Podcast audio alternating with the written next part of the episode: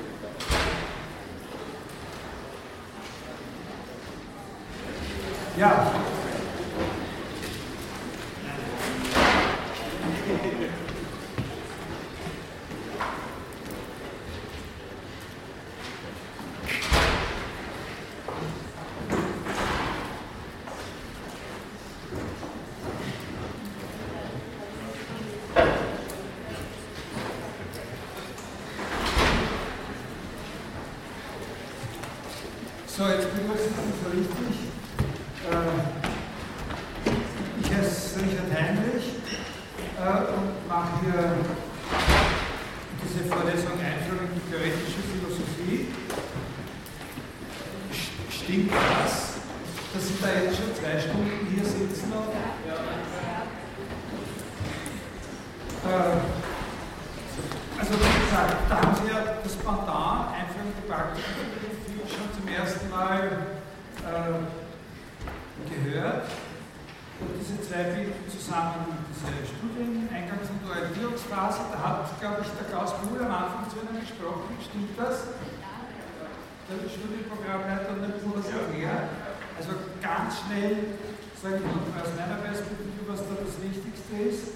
Äh, Sie müssen eben von jeder dieser beiden Vorlesungen die Prüfung äh, bestanden haben, wo Sie irgendeine andere Lehrveranstaltung abschließen wollen im, äh, im Bachelorstudium. Die Prüfung zu dieser meiner Vorlesung ist schriftlich und findet am, äh, am äh, 13. Dezember statt, hier in diesem Raum. Also das ist unser normaler Termin, 13. Dezember haben Sie hier die Prüfung.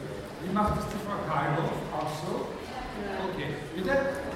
Dann haben Sie auch noch das Vergnügen, vier Stunden hintereinander. Äh, der, der entscheidende Punkt ist, dass Sie diese Prüfung nur einmal wiederholen können. Und wir bieten nur einen zweiten Termin an. Äh, wir bieten einen zweiten Prüfungstermin, so früh wie es uns möglich ist, an im Jänner am Freitag, den 13. Ja? Freitag, das ist der, ist, ist der Auftrag. Bitte? Äh, Da haben wir aber einen anderen Hörsaal. Ja, das ist nicht in diesem Raum. Äh, am Freitag, den 13. ist der zweite Prüfungstermin zu dieser, äh, zu dieser Prüfung. Sie können den zweiten Prüfungstermin als Wiederholungstermin für den ersten benutzen. Wenn Sie die Prüfung beim ersten Mal nicht bestehen, im, Dezember, dann schauen wir, dass wir Sie so schnell wie möglich benachrichtigen über die Resultate dieser Prüfung. Können Sie sich vorstellen, dass das auch ein bisschen eine Arbeit ist? Äh, aber das machen wir so schnell wie möglich. Dann können Sie, wenn Sie die Prüfung nicht bestanden haben, ein zweites Mal anmelden äh, am 13. Jänner.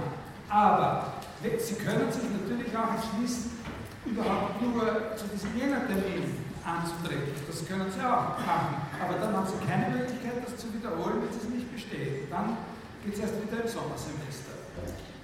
Äh, also da müssen Sie die Sache im Sommersemester äh, noch einmal noch einmal machen. Äh, also es ist völlig klar, dass diese, diese Vorlesung so, so konzipiert ist, offiziell, dass das eine an den Anfang des Studiums gestellte verschleierte äh, Zugangshürde ist. Ne? Das heißt, wenn Sie da nicht durchkommen, dann können Sie praktisch äh, an der Universität Wien das Philosophiestudium vergessen, satteln auf was anderes um äh, oder suchen sich eine andere Uni. Das ist Wille des Gesetzgebers zum Ausdruck gebracht in einer Novelle des Universitätsgesetzes im abgelaufenen Jahr. Es ist überhaupt nicht meine Vorstellung davon, wie man vernünftigerweise in ein Philosophiestudium einsteigt. und am Institut für Philosophie habe ich eigentlich bisher auch sonst noch niemanden persönlich kennengelernt, äh, äh, der das gut findet. Äh, also es gibt eine, äh, eine Unzahl von äh, Vorbehalten gegen diese Lösung und gar nichts, äh, was dafür spricht. Wir können, wir können aber, wir können aber wenn wir das Studium überhaupt durchführen wollen, diese Maßnahme nicht umgehen. Und ich kann auch jetzt hier die politischen Aspekte dieser Angelegenheit mit Ihnen nicht weiter diskutieren. Dafür gibt es Gott sei Dank andere Foren und hoffentlich auch mal einen, einen Widerstand, der sich äh, durchsetzen wird. Ich möchte jetzt nur mehr zu einem ganz bestimmten Aspekt der Sache etwas sagen, der direkt mit meiner, äh, mit meiner Vorlesung was zu tun hat. Entscheidender Nachteil dieser Konstruktion, und vielleicht haben die in der vorigen auch schon darüber gesprochen oder so, ein entscheidender Nachteil liegt darin, dass Ihnen ja tendenziell das erste Semester Ihres Studiums blockiert ist dadurch. Äh, Bachelor, das Bachelorstudium hat insgesamt 780 ECTS. Und wenn Sie das in der vorgesehenen Zeit von drei Jahren machen wollen, wären das 30 ECTS pro Semester. Jetzt äh, diese zwei STEOP-Vorlesungen sind zusammen 16 ECTS wert. Und wenn dann eben andere Lehrveranstaltungen erst absolviert werden können, nachdem die schon vorliegen, wird es schwer, gleich im ersten Semester ein Defizit von 14 solchen ECTS zu vermeiden. Also erst dann äh, am Ende des Semesters diese Prüfung machen, die ihnen erst erlaubt, andere Sachen äh, zu machen. Natürlich können Sie sich auch andere Vorlesungen anhören und sollen Sie äh, sich andere Vorlesungen anhören in diesem äh, ersten Semester. Sie müssen aber auf die Kooperationsbereitschaft der Lehrenden hoffen, dass die diese zweite Prüfung so früh äh, anbieten, dass sie dann, wenn sie die haben, noch sich zu Prüfungen elektronisch anmelden können, die zu den anderen Vorlesungen gehören. Die machen sie, und das ist eigentlich eine Sauerei, nicht, dass sie das sozusagen auf Eigenrisiko jetzt dann noch andere, äh, andere Sachen machen daneben. Äh, es besteht aber natürlich eine Blockade auch auf der, auf der inhaltlichen Ebene ein bisschen.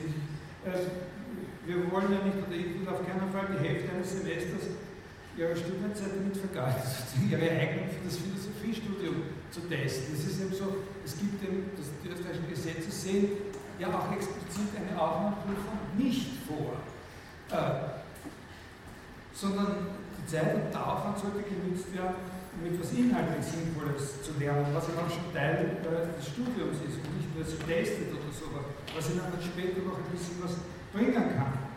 Das bedeutet aber wieder, dass die Vorlesung doch einen gewissen Anspruch haben sollte, also dass es da was gehen sollte, dass das nicht sozusagen nur so eine, eine abgespulte Angelegenheit ist. Es gibt einen tendenziellen Konflikt ne, zwischen diesem Aspekt der der Eingangshürde, die nicht zu hoch sein sollte, und dem Aspekt eines vernünftig angesetzten äh, Lernzieles, das nicht zu niedrig, äh, nicht zu billig sein sollte, damit es ihnen was bringt. Und ich sage dann gleich jetzt am Anfang der ersten Stunde, was meine Einstellung zu dieser Sache ist, wie ich die Vorlesung gestalte. Diese Vorlesung ist nicht leicht, ist überhaupt nicht auf leicht angelegt, sondern wirklich auch anspruchsvoll. Äh, sie werden sich einsetzen müssen und, wenn man so sagt, fleißig mitlernen, äh, damit sie das äh, auch richtig verarbeiten und aufnehmen können. Aber, das ist die andere Seite, die Prüfungsfragen. Sie machen eine schriftliche Prüfung, die Prüfungsfragen werden nicht schwer sein.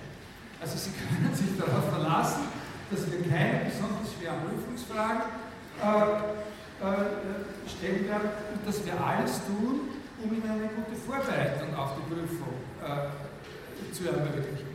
Es ist in ihrem Interesse, äh, meine Auffassung ist die, dass es sinnlos ist, jemanden in dieser kurzen Zeit äh, entscheiden zu lassen oder darauf zu testen oder aufnehmen oder rausschmeißen oder sowas. Man braucht eine gewisse Zeit, bis man sich mit diesen Sachen ein bisschen bis man kontrolliert hat, ob das auch das ist, was man sich erwartet hat, bis man sich da eingelebt hat in diese in diese in diese akademische Philosophie und in dieses ganze Zeit. Und das ist absurd, das in, in dieser kurzen Zeit äh, zu entscheiden.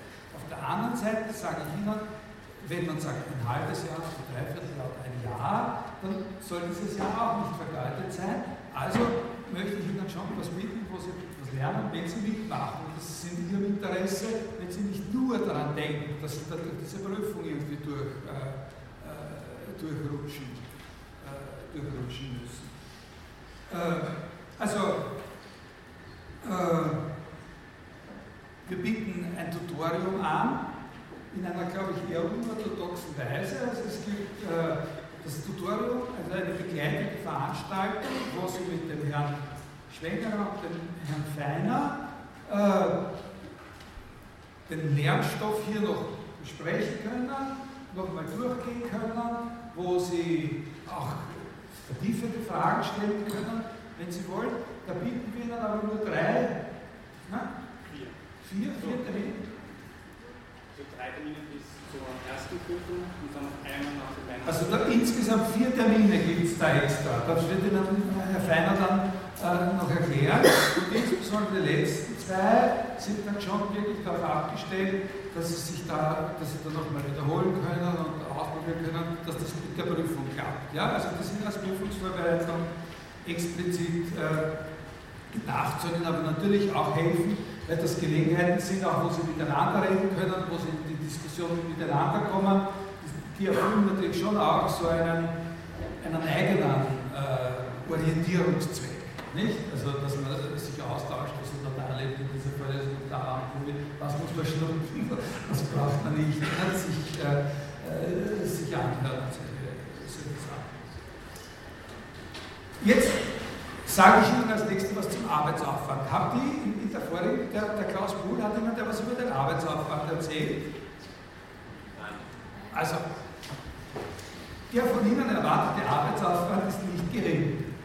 Das rechne ich Ihnen jetzt vor. Äh, es spielt eine Rolle, dass das hier nicht einfach eine Vorlesung VO ist, sondern es ist zwar ein V dabei, EV, glaube ich, heißt, und dann ist ein L dabei. Und dieses L ist der entscheidende Punkt, denn dieses L heißt, dass es eine Vorlesung ist mit einem zusätzlichen von Ihnen selbstständig zu erbringenden Aufwand an Lektüre. Also im Unterschied, normalerweise ist eine Vorlesung von der Art, dass eben das geprüft wird, was der vorhin gesagt hat. Hier ist es nicht so, hier kommt zu dem, was ich davor gesagt habe, noch als Prüfungsstoff etwas dazu, was Sie sich selber lesend aneignen müssen. Darum ist diese Lehrveranstaltung auch insgesamt 8 ECTS wert und nicht nur 3 ECTS wie die einfachen Vorlesungen, die mit VO gekennzeichnet werden. Was sind die ECTS? Also, dieses, dieses Credit System, diese Credit Points, die bringen den Arbeits... Früher hat man die Lehrveranstaltung, den Arbeitsaufwand einer Lehrveranstaltung durch das definiert, was die Lehrerin macht. Zweistündige Vorlesung, sechsstündige Übung, sechsstündige Vorlesung plus Übung, dreistündige und so. Ne? Und, ah, geht man, dann lernt man als da. Jetzt wird das direkt vom Arbeitsaufwand der Studierenden her berechnet. Und zwar so, in absoluten Zahlen für ein ganzes Semester, absolute Zahlen. Ein ECTS hat man in der Urphase der Bologna-Reform festgelegt, ein Credit Point sind 25 reale Arbeitsstunden. Äh, das bedeutet, dass diese Sache hier mit allem Drum und Dran ca. 200 Stunden wert ist. Jetzt rechnet es sich aus, dass Sie neunmal bis zum 13. Dezember neunmal zwei totale Stunden hier sitzen werden. Das sind 18 Stunden. Da bleiben Ihnen noch 182 Arbeitsstunden, die Sie selber, äh, selber erledigen müssen, ohne dass ich dabei sein. Äh, also, wenn man davon ausgeht, aber nicht hier, wenn man davon ausgeht, dass das zehn Wochen bis zur Prüfung sind, wird von Ihnen erwartet, dass Sie jeder dieser Wochen noch zusätzlich zu der Zeit hier im Hörsaal zusätzlich noch ungefähr 18 Stunden lernen für die Vorlesung. Das ist schon was. Ne? Das Interessante sind aber nicht diese absoluten Zahlen selber, sondern ist die Relation, dass von Ihnen erwartet wird, dass Sie selbstständig so viel mehr machen, als sie nur hier zuhören machen. Das ist der, der wichtige Punkt. Jetzt ist natürlich quasi zwei Arbeitstage pro Woche. Ne? Jetzt ist es so, dass ich Ihnen natürlich nicht vorschreibe, dass Sie diese Zeit auch wirklich aufbringen müssen, beziehungsweise wie Sie das machen und, äh, und was Sie gegebenenfalls tun. Also es hat auch schon Leute gegeben, die draufgekommen sind, dass man seine Performance in Philosophieprüfungen dadurch verbessert, dass man 10 Stunden pro Woche BA spielt. Äh, also das, das schreibe ich Ihnen überhaupt nicht vor. Es ist nur so, ich gestalte die Vorlesung unter der Annahme, dass Sie daneben noch was machen. Also ich wiederhole nicht jedes Mal am Beginn endlos alles, sondern gehe davon aus, dass Sie selbst äh, wiederholt haben oder mal durchgegangen sind, was ich sage oder gesagt habe. Es ist eine Anfänger, auch das ist ein wichtiger Punkt, das ist eine Anfängervorlesung. Also es werden sehr wenige oder keine Voraussetzungen gemacht. Aber es wird erwartet, dass Sie was arbeiten. Das ist, was eine Anfängervorlesung ist, heißt nicht, dass es eine leichte Vorlesung sein muss. Ne? Also gerade am Anfang zahlt es aus, sich ein bisschen dahinter zu setzen und, äh, und was äh, zu arbeiten. Ich, äh, ich sage jetzt noch was zur Didaktik direkt. Äh, die, die Studienpläne, die für uns hier gelten, definieren unter zwei Gesichtspunkten was eine Vorlesung ist. Also jetzt lassen wir das mit dieser Lektüre mal weg, sondern was, was eine Vorlesung im Kern eigentlich ist. Der eine Gesichtspunkt ist der, dass eine Vorlesung eine nicht prüfungsimmanente Lehrveranstaltung ist. Haben Sie Ihnen das schon mal erklärt, was das heißt? Also Vorlesungen sind nicht prüfungsimmanent. Das bedeutet, dass die Vorlesung, der Prozess sozusagen der des Unterrichts, der Vermittlung der Inhalte getrennt ist von der Prüfung. Die Prüfung ist ein eigenes Ereignis. Sie kommen hierher und hören zu und lernen die ganze Zeit. Und dann gibt es ein extra Ereignis, das ist, die, das ist die Prüfung. Die sind voneinander getrennt. Sie müssen sich auch für die Prüfung extra anmelden. In dem elektronischen Anmeldesystem, zwei Wochen vor dem Termin, wird dann diese Möglichkeit äh, freigeschaltet. Vor allem bedeutet diese Entkoppelung von der Veranstaltung hier einerseits unter Prüfung, andererseits aber, dass das, was Sie hier machen, für das Prüfungsergebnis, für die Benotung keine Rolle spielt. Das ist, das ist das Wichtige. Das heißt, dass es nicht prüfungsimmanent ist. Also zum Beispiel, ich kann nicht von Ihnen verlangen, dass Sie hier irgendwas Bestimmtes tun. Ich kann auch nicht, ich verlange nicht von Ihnen, dass Sie überhaupt da sind. Äh, ich sage Ihnen, es ist ein Vorteil, wenn Sie da sind, auch wenn ich die Vorlesung jedes Mal aufnehme und so schnell wie möglich Ihnen dann im nächsten zugänglich machen werde. Also wenn Sie mal nicht da sind, können Sie mich mit allen dummen Witzen und sozusagen auch, auch danach auf einen MP3-File äh, noch abhören. Aber es ist ein Vorteil, wenn Sie, Sie da sind. Aber ich kann Ihnen das nicht vorschreiben. Und es ist auch, ich kann Ihnen auch nicht vorschreiben, äh, also, dass Sie hier etwas Bestimmtes wissen oder, oder irgendwas vorsingen oder so. Äh, oder, oder sagen. Oder wenn Sie was sagen, dass das nur was Gescheites sein darf. Ja? Das spielt alles für die Prüfung selber äh, keine Rolle.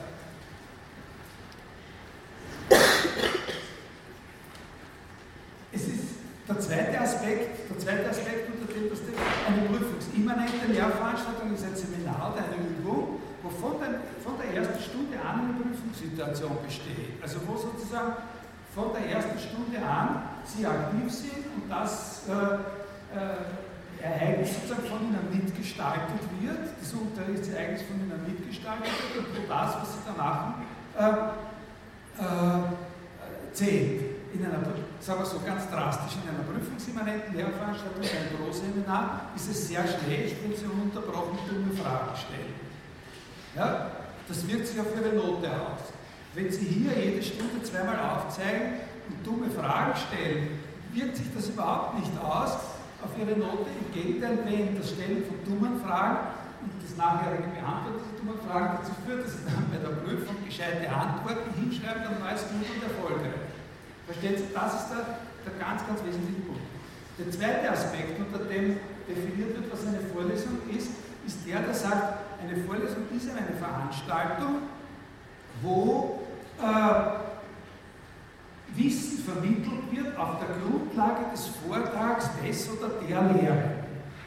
Also dieser zweite Aspekt besagt, dass, abgesehen jetzt spielt das eine Rolle, dass wir dann noch dieses L dabei haben, aber wenn man das streicht mit dem L, dann ist es so, dass das, was zählt, der Stoff der, der Relevantigkeit, das ist, was ich hier sage, plus diese paar Texte, die wir da, da angeben. Und das kann man jetzt aber natürlich verschieden interpretieren. Also es gibt Leute, die sagen, das ist so zu interpretieren, das in der Vorlesung äh, sitzen alle da, dann kommt einer rein, redet, redet, redet und wenn er fertig ist, ist er aus. Und alle, und alle gehen wieder und sie eben das, äh, ich rede, sie hören zu. Ne? So. Äh, das ist in einer, in einer äh, sagen wir, wichtigen Einführungsdaten Veranstaltung auch nicht eine besonders gute Strategie. Nicht? Jetzt ist es natürlich so, dass ich schon irgendwie Ihnen was erklären will und einen bestimmten, bestimmte Inhalte da, da durchbringen will und auch ein bisschen ausführlicher an sich besprechen möchte.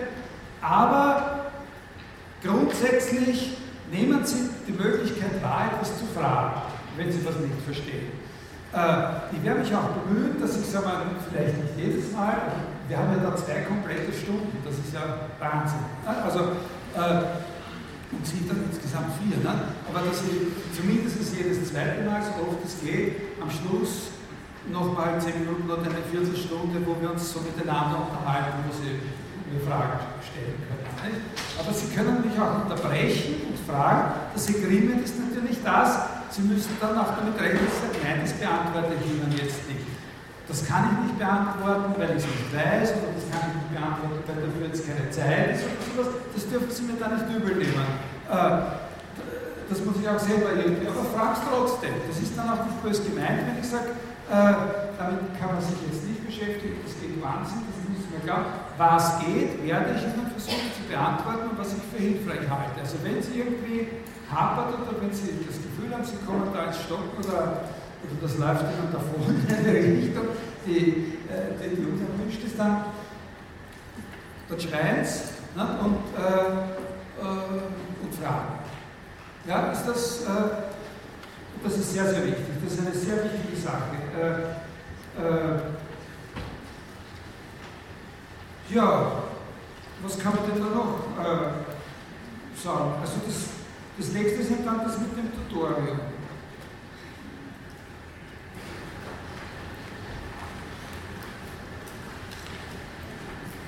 Vielleicht, ja, vielleicht sage ich da jetzt selber zuerst noch ein paar Sachen. Äh,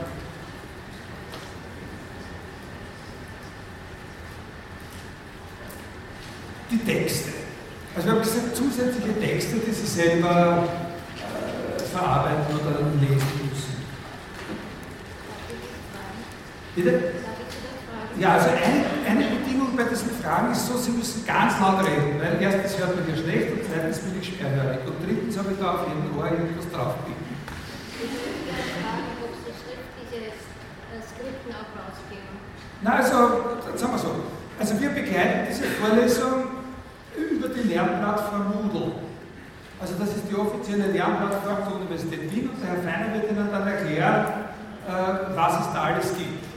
Im Prinzip ist es so, dass wir auf der Moodle-Seite, die wir da hier haben, eben uns, auf jeden, uns bemühen, auf jeden Fall vor dem nächsten Termin immer das Audiofile von dem alten schon zu haben. Also spätestens zum Wochenende können Sie das nachhören. Zweiter Punkt. Wir tun Ihnen auf dem Moodle diese Texte, die Sie selber lesen sollen, alle zur Verfügung stellen. Äh, also entweder als äh, PDFs, die Sie dort laden können, oder in zwei oder drei Fällen als, äh, als, als Links zu irgendwelchen äh, ähm, Servern, wo diese Texte gespeichert sind. Es gibt dort auch, also Herr Feiner hat in, in einem vergangenen Semester dann auch Mitschriften, die er selber gemacht hat, dort, äh, dort platziert. Sie können dort, in, diese Lernplattform hat auch sozusagen eine Funktion wo Sie Fragen stellen können, wo man kommunizieren kann. Also so eine Art Forum-Funktion. Soll ich schon einsteigen? Naja, ist, ist, ja, vielleicht können Sie können was aufschreiben, ne? oder? Reicht da was aufschreiben? was ich das zeige. Bitte? Ich am Computer zeige. Achso, das können Sie natürlich. Ja, ja, super, genau. Äh, Achso, ja, ja, das geht ja.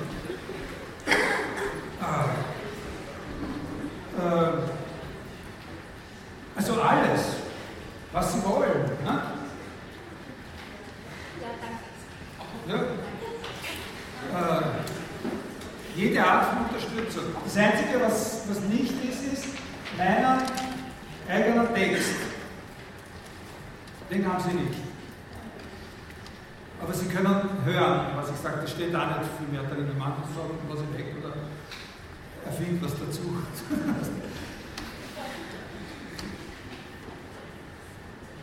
so kommen Sie rein. Ne? Das Genau. zeigt Ihnen, wie Sie hinkommen. Also man muss die Vorlesung raussuchen im Vorlesungsverzeichnis und dann ganz unten für die Registrierung über das E-Gate. Und man meldet sich dann an mit dem Web-Login, das heißt mit der Matrikelnummer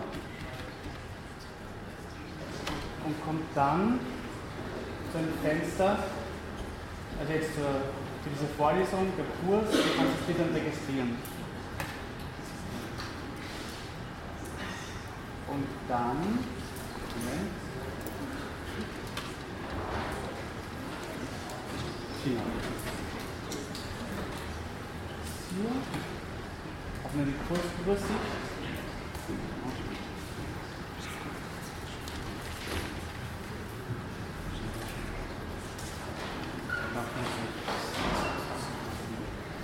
Ja, das Ganze organisiert sich so über Themenblöcke.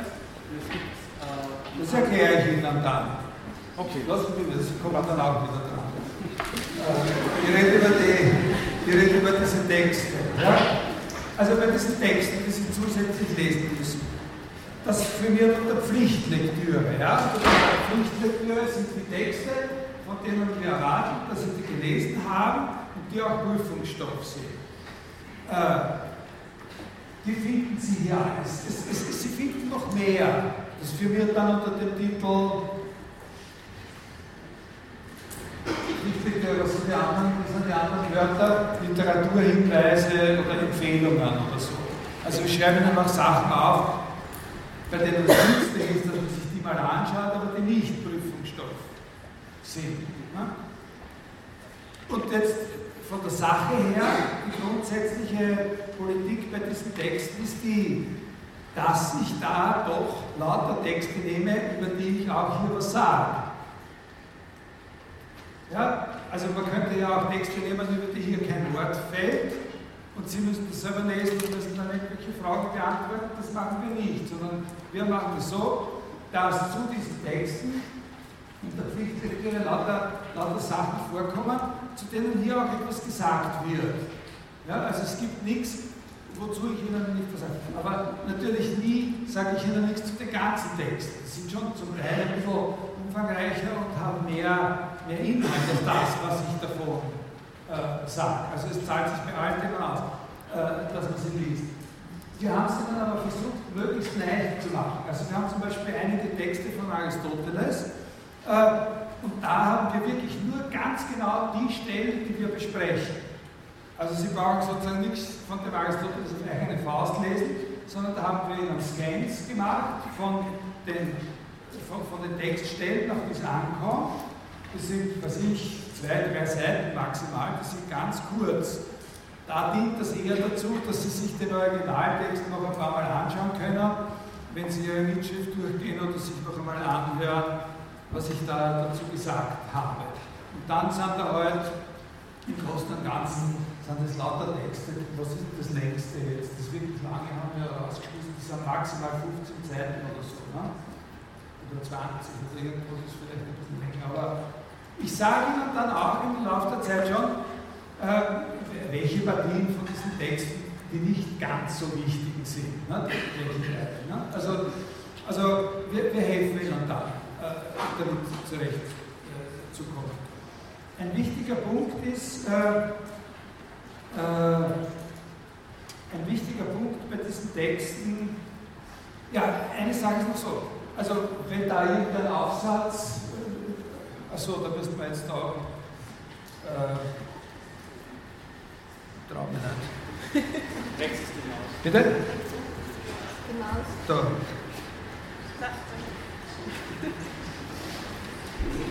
Also da haben Sie ein paar so Aristoteles-Sachen. Also wenn wir da zum Beispiel haben den Aufsatz von Bertrand Russell da unten, äh, On Denoting, das ist ein sehr, sehr, äh, ein sehr, sehr wichtiger Text über das Kennzeichnen. Äh, da reden wir über bestimmte Sachen und da kommen auch ganz wichtige Sachen drinnen vor, über die wir nicht reden hier und die auch nicht Prüfungsgegenstand sind, wo es aber doch äh, schon wichtig ist, dass man die auch liest. Also Sie sollen diese Dinge ganz lesen. Das ist eine sehr starke und ernsthafte äh, Empfehlung. Und wenn Sie da drinnen irgendwas nicht verstehen, äh, dann machen Sie sich auch keine Sorgen. Zum Teil sind die nicht leicht äh, zu verstehen, diese, äh, diese Texte. Ich stelle hier nicht den Anspruch, irgendeinen von diesen Texten als Text zu interpretieren, ja, sondern um zu lernen, wie man in der Philosophie Texte interpretiert, haben wir im Bachelorstudium eine eigene Veranstaltung, das sogenannte Lektüre pro Seminar. Das müssen Sie auch mit im Anfangsstadium mal machen. Da gibt es einen oder zwei oder ganz wenige Texte, die Leute, Sie mit den Lernen lernen, wie es ist, wenn man in der Philosophie als Philosophin sozusagen ein, ein, ein, bestimmtes Textstück, ein Buch oder sowas liest, wie man das angeht, was da der Unterschied ist zu, zu einerseits, wenn man, äh, äh, man Dr. Chivago liest oder äh, auf der anderen Seite ein, äh, ein äh, Lehrbuch der Anatomie.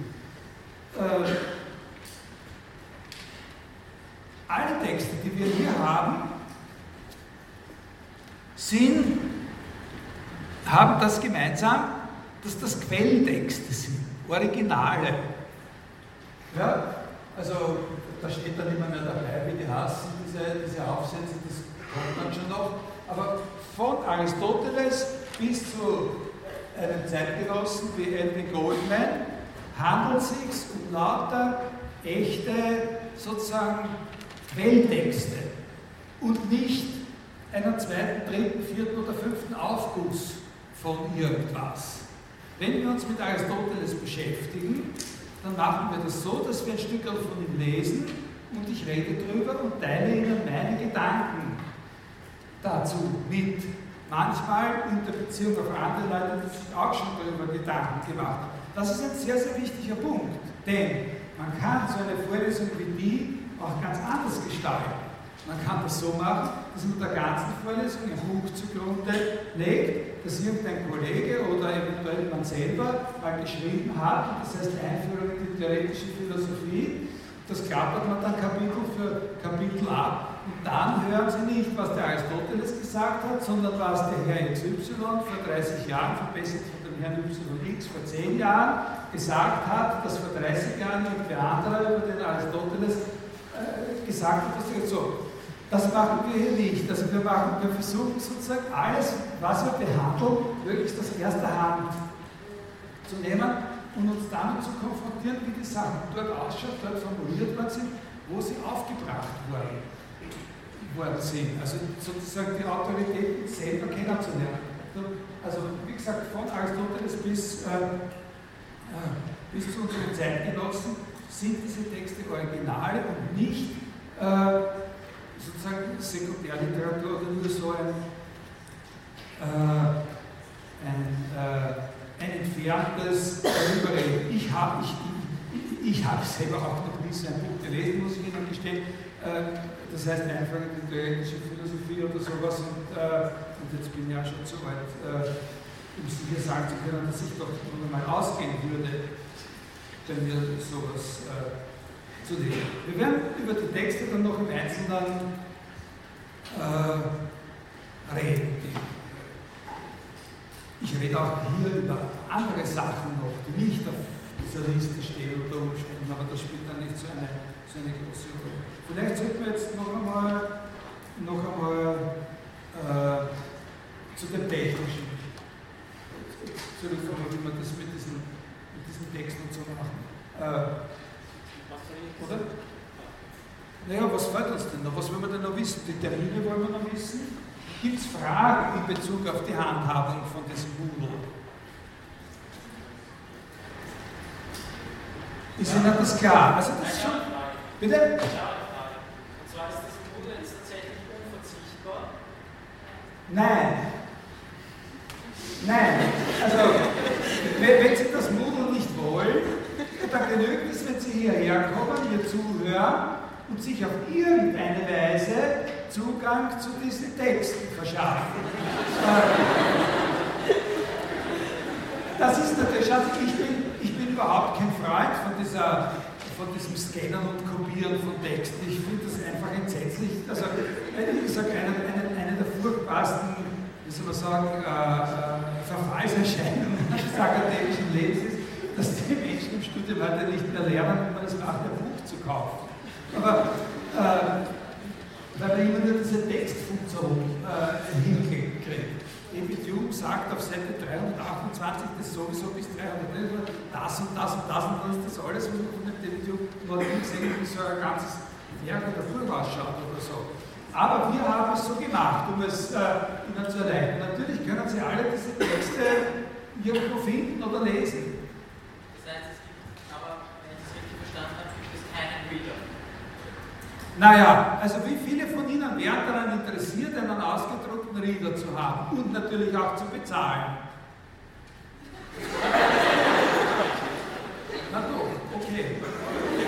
Wir werden uns das, wir werden uns das mit Sympathie überlegen. Ja? Also, heute in einer Woche sage ich Ihnen, ob wir einen Reader machen. Ja?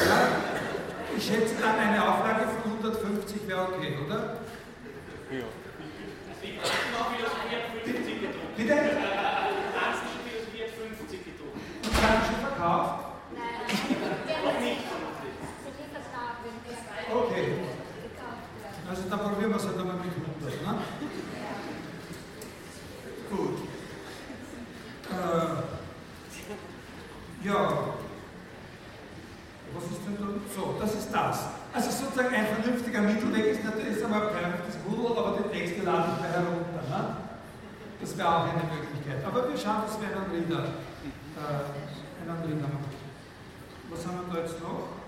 Die Termine stehen auch da im Grund. Ne? Haben Sie auch die Hörsäle schon?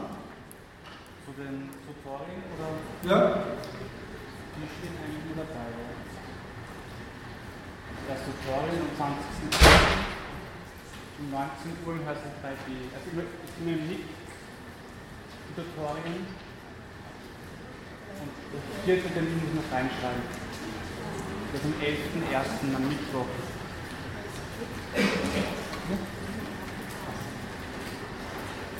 Spreche ich laut genug oder? Okay.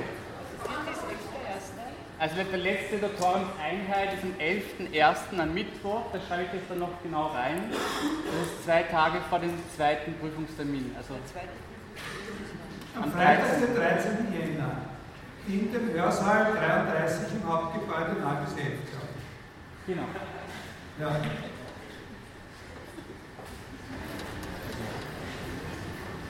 Haben wir es dann? Ja?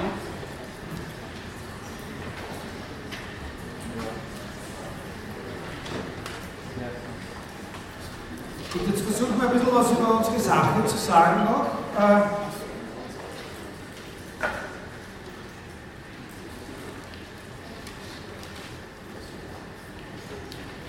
Achso, ich hätte noch Ich will noch kurz das Forum zeigen. Es gibt das Nachrichtenforum und das organisatorische Inhaltliche. Und das Nachrichtenforum ist quasi nur für den Professor und für die, äh, Tutoren gedacht, für uns, dass wir halt irgendwelche allgemeine wichtige Sachen äh, mitteilen können. Und daneben gibt es eben noch die zwei frei zugänglichen äh, Foren zu inhaltlichen und äh, organisatorischen Sachen. Kommen halt mit Also. Nachrichtenforum wäre sowas wie, es fällt jetzt leider doch einmal aus. Genau, das ist nur einseitig, also nur als. Würde aber auch auf der Homepage des Instituts unter kurzfristig. Aber da bekommt man eine E-Mail, wenn man quasi Aha, sehr angemeldet ist, kriegt man eine E-Mail, dass Sehr gut, sehr. Ja. den Beitrag. Also das wissen wir sehr oft, dass, dass es nicht ausfällt. Doch, da kommt man auch noch rein, wird immer laufend ergänzt. Was? Das betrifft nur theoretische. Ja. Haben Sie das Foto nicht? Die Frau Kahlo hat es auch. Nase möchte das nicht.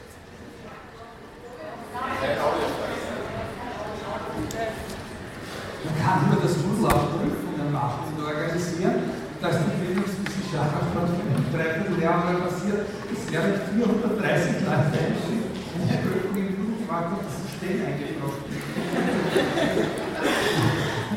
äh, okay, ja. Gut, also dann rede ich jetzt noch so über die Sache. Äh, ein bisschen was und, und, und so mit dem vom Allgemeinen, ganz Allgemeinen Blabla bis hin vielleicht äh, zur äh, Skizzierung eines Planes. Sie haben ja hier, Sie, Sie können ja hier auch schon ein bisschen sehen, wie der Plan ungefähr ist, wie diese, wie diese Themenblöcke dann sein werden, aber es ist schon wichtig, dass man da auch was dann äh, dazu sagt. Also als erstes mal äh, von ganz äh, weit und außen, was ist das überhaupt? Nicht? Äh, theoretische Philosophie. Ich nehme ja an, dass auch in der vorigen Vorlesung ein bisschen was gesagt worden.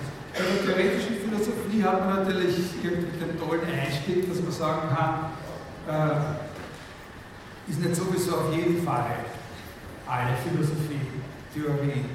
Äh, und sich fragen kann, ob nicht der Ausdruck theoretische Philosophie so ähnlich klingt wie ein nahe verwandter Bruder oder ein mehrstöckiges Hochhaus. Äh, heißt nicht, Philosophin oder Philosoph sein zu wollen, sich sowieso für eine theoretische Einstellung äh, entschieden zu haben. Es gibt sehr viel, was für diese Sicht spricht und ich möchte Ihnen da auch gleich als Beleg einen kleinen Gedanken skizzieren von, von Aristoteles, äh, der ganz am Anfang des ersten Buches der Nikomachischen Ethik. Die, die Nikomachische Ethik von Aristoteles ist doch eines der, der, der ganz kapitalen Monumente der europäischen Philosophiegeschichte, wovon auch eine ganz wunderschöne alte Ausgabe in der Nationalbibliothek existiert. Äh, also das ist, das ist eins von den Büchern, die irgendwie beanspruchen können, das große Buch der Philosophiegeschichte zu sein.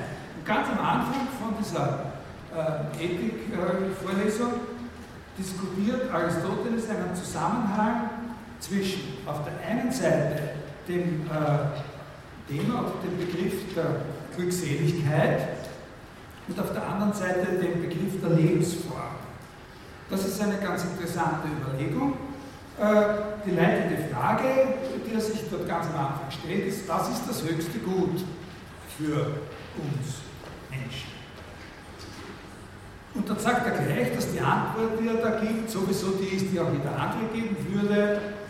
Äh, das höchste Gut ist die Glückseligkeit. Das ist ganz einfach, da ist noch nicht viel äh, strittig. Aber was die Glückseligkeit ist, sagt er, das ist sehr strittig. Also alle sind sich einig, dass die Glückseligkeit das höchste Gut ist. Aber was ist die Glückseligkeit? Und diese Strittigkeit der Frage, dass man darüber endlos diskutieren kann, was Glückseligkeit ist, das nimmt er auf und geht gleich auf eine nächste Ebene und stellt dort fest, dass diese Strittigkeit nicht bedeuten kann und nicht bedeuten darf Beliebigkeit. Also, dass man Strittigkeit und Beliebigkeit nicht verwechseln soll. Dass strittig sein kann, was Glückseligkeit ist, bedeutet noch lange nicht, dass es beliebig ist, was man darunter versteht. Dass da so quasi jeder Recht hat. Die Strittigkeit heißt nicht, dass jeder Recht hat. egal was er oder sie meint, das ihn oder sie glücklich macht. Also auf Wienerisch ein Schweintal, ein Weindal, ein Räuschel dazu oder so. Der andere sagt, nein, eine Viertelstunde im Angesicht von Richard Lugner, das wär's. Oder so. Oder, ja, äh, also diese Beliebig, das ist nicht gemeint, das kann nicht gemeint sein mit Strichen. Die Auffassung des Aristoteles ist die, wenn es uns darum geht, ein Verständnis von Glückseligkeit zu entwickeln, das der Anforderung gerecht wird, dass wir damit wirklich das höchste Gut bestimmen, dann kann die richtige Antwort nicht eine bestimmte einzelne Erfahrung, ein bestimmtes einzelnes Erlebnis oder überhaupt irgendetwas Partikulares sein, sondern dann sagt er, muss man gleichsam eine viel größere Dimension berücksichtigen. Und dann heißt, das ist jetzt seine These, und dann heißt, glückselig sein, die richtige Lebensform gewählt zu haben. Das ist sein Argument dort. Also Glückseligkeit ist sozusagen eine Sache, über die man nicht in so ganz kleinen Portionen verhandelt, wenn man es ernst damit meint und wenn es um die Frage des höchsten Gutes geht, sondern Glückseligkeit ist eine Sache, über die man nur in der allergrößten Dimension, in der Form, die man seinem ganzen Leben gibt, verhandeln sollte oder nachdenken sollte. Jetzt unterbreche ich und mache eine Art Fußnote. Ich erzähle Ihnen das, ich versuche Ihnen das so eindringlich und so, so sympathisch wie möglich zu erzählen, aber ich unterschreibe nichts von dem. Ja? Also glauben Sie nicht, dass ich irgendwas davon sozusagen so unterschreiben würde. Äh, äh, man, kann nicht den, man kann nicht sozusagen diese Koppelung von Glückseligkeit und freigewählter Lebensform äh, unqualifiziert aufgreifen in einer Welt wie der unseren, in der eine so bedeutende Anzahl von Menschen in Flüchtlings- oder Konzentrationslagern ihr ganzes äh, Leben zubringt und überhaupt keine Entscheidung hat, irgendwas frei zu wählen. Also so, äh, ich, was ich Ihnen hier erkläre, was ich Ihnen versuche nahezubringen, das sind Überlegungen, und zwar sehr triftige und interessante und wichtige Überlegungen eines Mannes, der schon sehr, sehr lange tot ist und noch immer einen großen Einfluss hat, aber es sind nicht Sachen, die ich äh, unterschreibe. Also, äh, was er sagen will, Glückseligkeit wird nicht in kleinen Portionen verhandelt, sondern nur in, ganz, in einem großen Format und ist dann das Gewählthaben der richtigen Lebensform. Also bei der Glückseligkeit geht es immer um das ganze Leben, um die Formen des Lebens insgesamt.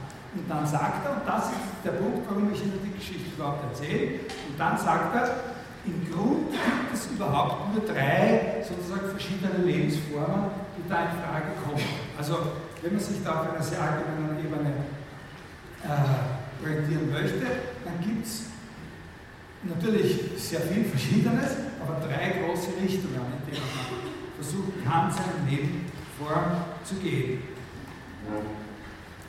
Erstens die Optimierung von Lust und Genuss. Also da haben wir schon eine kleine Andeutung. Zweitens das konsequente Streben nach Ehre, sagt er. Das ist eine Lebensform. Also das kann man sich sozusagen zum Formprinzip seines Lebens machen. Das Streben nach Ehre. Und zwar nach derjenigen Ehre, das muss man schon hinzufügen, und das sagt er auch ausdrücklich, die wir tatsächlich und gerechterweise aufgrund der Vorzüglichkeit meiner Daten zuteil wird. Also nicht sozusagen, was man sagt, prominent, sondern oder dass man berühmt ist, weil man irgendeinen Unfug gemacht hat oder sowas. Und jetzt alle dann immer vor Ehrfurcht erstarren, weil man der erste Mensch ist, der, was weiß ich, Aristoteles lesen von Ringturm gesprungen ist und dann wieder aufgeschnalzt oder sowas. Ne? Also, äh, ja, also, sondern aufgrund der gerechten und verdienten, äh, also gerecht und verdient er aufgrund der tatsächlichen Vorzüglichkeit meiner Daten. Und dann sagt er, und dann sagt er, die dritte Lebensform ist die theoretische. Das dritte Leben ist das theoretische. Tritos, Bios, Estin und Theoretikos. Die dritte Lebensform, das ist die Philosophie. das ist der springende Punkt. Dort, wo er sagt, äh, er spricht von der Wahl einer Lebensform. Ne? Und wo er sozusagen die Philosophie als eine eigene, wirkliche Lebensform neben dem Streben nach Ruhm und neben sozusagen der Optimierung äh, des Lustgewinns anführt, dort wird die Philosophie als Theorie bestimmt. Also das, diese Stelle ist wirklich ein, äh, ein, äh, ein das philosophische Leben ist ein Leben der Theorie, ein Leben mit Zielen, die jenseits dessen liegen, was man durch erfolgreiches und objektiv vorzüglichstes Handeln erreichen könnte. Also ein Leben ist eine Erfüllung etwas hat, das über jenseits des Handeln, Handelns liegt. Ne? Also das ist ein Beispiel dafür, wie ja,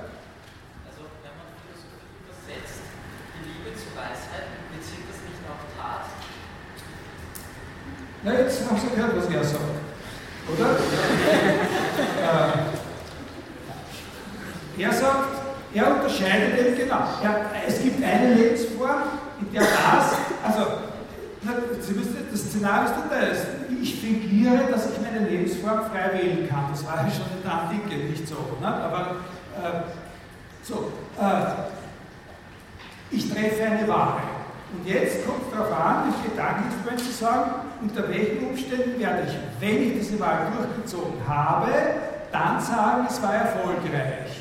Na? Und da gibt es die eine, wo man sagt, ja, wenn ich wirklich sozusagen alles erlebt habe, was man an Lüsten und Dings und so weiter ausgekostet habe, was möglich ist, was ja auch verlangt, ist eine gewisse Mäßigung und so, äh, na, äh, integriert ist in die Sache, das sonst dauert kurz, bis auf ganz, ganz wenige Ausnahmen. Also zum Beispiel scheint die Autobiografie äh, von Keith Richard zu belegen, dass so ein, dass so ein Leben auch ein, ein, ein, eine gewisse Vollendung äh, in sich haben kann. Äh, oder ich habe das sozusagen des Strebens nach Ehre gewählt, dann sind es eben die Handlungen, für die ich dann gerechterweise gerühmt und berühmt äh, Werte, die ich gesetzt habe. Und davon wird aber unterschieden, eine Einstellung, die eine theoretische Einstellung zum Leben ist. Ja? Äh, jetzt, man könnte versuchen, das zu paraphrasieren, sollte man vielleicht, was damit gemeint sein kann. Ne? So eine theoretische Einstellung zum Leben zu haben. Das möchte ich jetzt äh, mal aufschieben. Mir geht es nur um den einen Punkt, dass eben dort, wo ein philosophisches Leben als eine Alternative zu einem Leben der Tat und zu einem Leben des Genusses typifiziert wird, äh, nicht irgendwas anderes, sondern die Theorie das entscheidende. Und das ist eben ein sehr starker Beleg für das, was ich äh, sozusagen hypothetisch an den Anfang als Frage gestellt habe, als rhetorische Frage, ist nicht sowieso Philosophie auf jeden Fall Theorie. Das ist, Aristoteles ist ein Zeuge dafür. Jetzt hier noch eine Frage. Jetzt habe ich ja schon geantwortet, dass, äh, was ich glaube, was er fragen wollte, ob dieses theoretische Anschauliche eben jetzt einfach nur Forscherleben ist und das betrachten, oder ob das äh, im Generieren von Weisheit besteht und in der Umsetzung davon. Das ist offensichtlich eher das Vorstellen.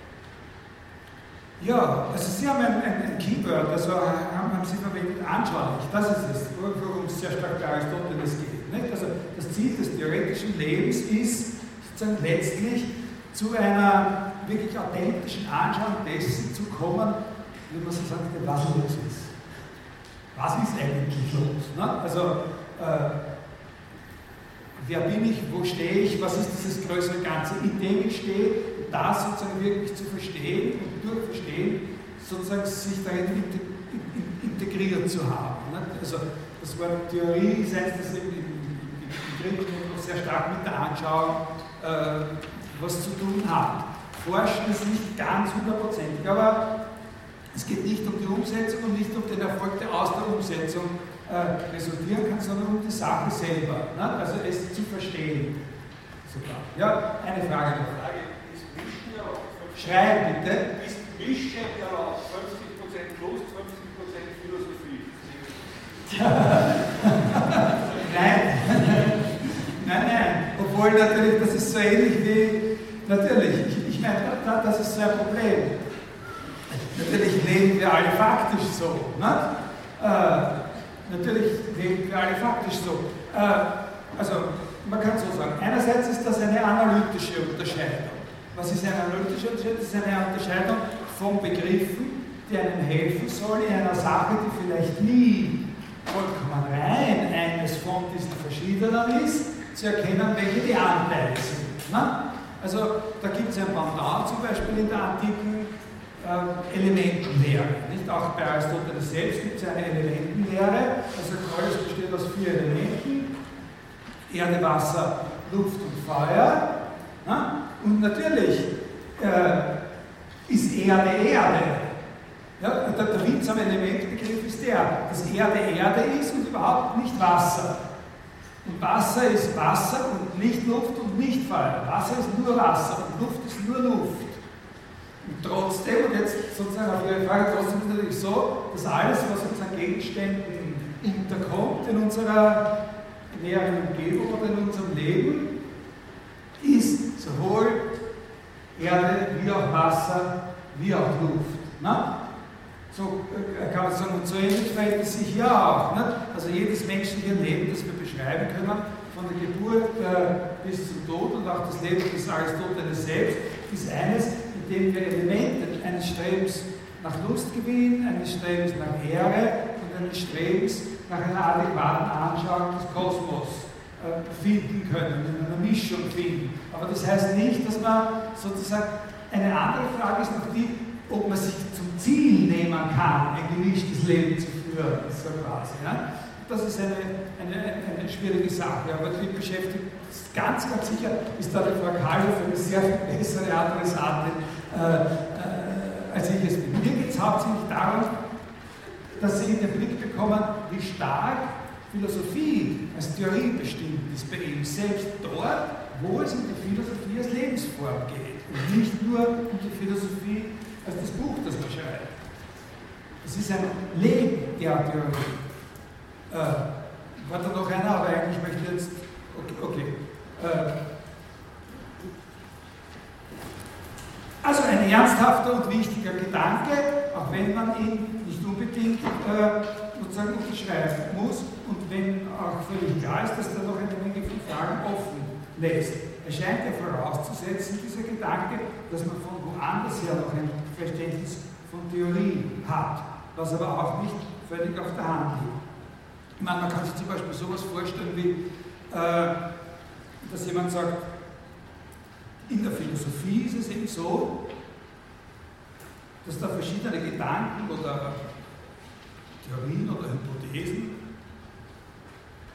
vor allem danach bewertet werden, ob sie miteinander oder eventuell mit gewissen Voraussetzungen oder mit gewissen unabhängigen Tatsachen übereinstimmen, aber nicht danach bewertet werden, welche praktischen Konsequenzen sie haben und welche Funktion sie erfüllen.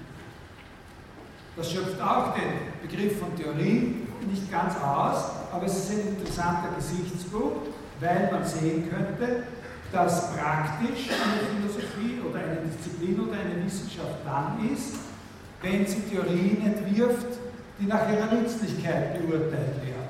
Also praktische Philosophie, das würde, dieser Gedanke würde sagen, auch praktische Philosophie hat natürlich im Wesentlichen mit Theorien zu tun, aber die Theorie wird dort vor allem unter dem Gesichtspunkt gesehen, wie sie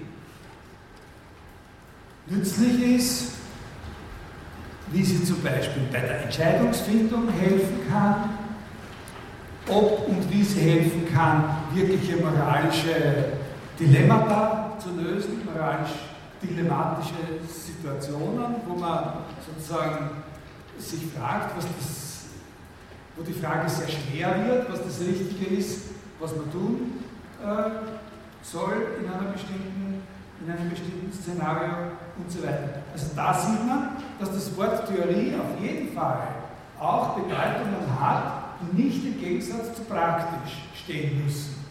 Ja, man sagt, auch die praktischen Disziplinen haben mit Theorien zu tun, aber an diesen Theorien interessiert sie was anderes. Die Folgen für diese und jene Zielsetzungen, der Effekt bei der äh, Entscheidungsfindung und so weiter. Während in der theoretischen Philosophie die Theorien sozusagen ja in ihrer Stellung zueinander ne, äh, eine Rolle spielen. wir hier nicht weiter auf dieser allerallgemeinsten Ebene. Man kann das ja auch alles viel, viel realistischer sehen und sich nicht äh, so grundsätzlich fragen, sondern die Sache eher so äh, interpretieren, dass der Unterschied zwischen theoretischer und praktischer Philosophie vielleicht nur deswegen gemacht wird, damit überhaupt irgendein Unterschied gemacht wird, weil das Feld so groß ist. Nicht? Damit man überhaupt zu irgendeiner Art von, äh, von Einteilung kommt.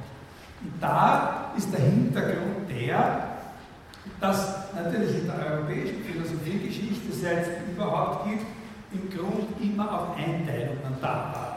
Also Philosophie, seit, seit es Philosophie einigermaßen ein Bewusstsein gibt, Selbstbewusstsein gibt, also äh, oder unmittelbar nachdem Philosophie mit einem eigenen disziplinären Selbstbewusstsein sich etabliert hat, sie auch schon etwas war, was sich selber eingeteilt hat. Also nur sozusagen vielleicht einen ganz kurzen Moment bei Plato, da spreche ich dann noch vielleicht was dazu, mal wirklich als was total Homogenes ins Auge gefasst äh, wurde. Aber eigentlich auch bei Plato schon das nicht mehr so, so völlig stimmig ist. Aber dann, seither Philosophie immer etwas ist, was in gewissen Einteilungen existiert, wo man eben diese Branchen äh, voneinander unterscheidet und der Ausdruck theoretischer Philosophie meint eben ein Glied einer solchen Einteilung. Und das kann durchaus äh, damit verträglich sein, dass man sagt, ja, in einer Bedeutung des Wortes Theorie ist die ganze Philosophie natürlich theoretisch und dann gibt es dann noch einen Teil, der ist in einem engeren Sinn äh, theoretisch. Äh, solche Einteilungen, darüber sage ich jetzt ein bisschen was, über die Einteilungen. Solche Einteilungen können auf sehr verschiedene Weise zustande kommen und begründet sein. Manchmal, aber in Wirklichkeit sehr selten, werden solche Einteilungen wirklich aus einem allgemeinen Prinzip heraus getroffen. Manchmal, aber sehr selten, wird so eine Einteilung aus einem homogenen Verständnis von Philosophie heraus entwickelt. Also manchmal ist es so, dass einer sagt, Philosophie ist das und das insgesamt und deswegen sollte sie diese Branche und diese Branche haben. Manchmal sind die Einteilungen, erscheinen diese Einteilungen völlig zufällig und willkürlich. Das sagt man, man sagt, das ist riesig groß, da muss halt irgendwie ein. Ne? Hat man das Gefühl. Manchmal schauen sie aus, als wären sie so äußerlich und willkürlich und haben aber doch äh, Gründe. Ich gebe Ihnen ein paar Beispiele. Also etwas, was relativ willkürlich ausschaut und was sehr, sehr lange als Einteilung der Philosophie gewirkt hat, ist ganz simpel, das klingt wirklich total äußerlich, ist einfach die Einteilung der Philosophie nach der Einteilung der Bücher des Aristoteles. Äh, dass man sagt, die Philosophie wird eingeteilt genau nach den Einschnitten, die die größeren Gruppen von Büchern, Vorlesungen usw., so Texten des Aristoteles bilden. Nämlich die Philosophie wird eingeteilt in eine Physik, da gibt es die Physikvorlesung, in die Ethik, da gibt es mehrere Vorlesungen des Aristoteles und in einem großen Bereich, der das Organon genannt wird.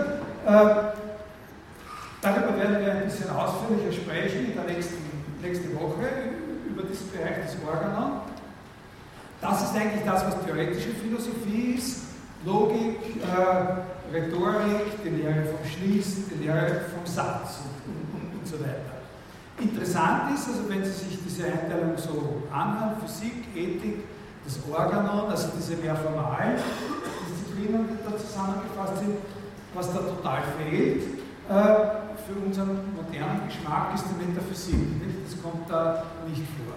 Äh, also in den, in den Einteilungen der Philosophie bis eigentlich in die Neuzeit hinein, äh, ist, die, ist die Metaphysik nicht als was Eigenes vorgekommen. Eine andere Art von Einteilung, aber die auch mit dieser ersten zusammenhängen kann oder oft zusammenhängt, ist die Einteilung nach den faktisch verpflichtenden und gültigen Lehrplänen.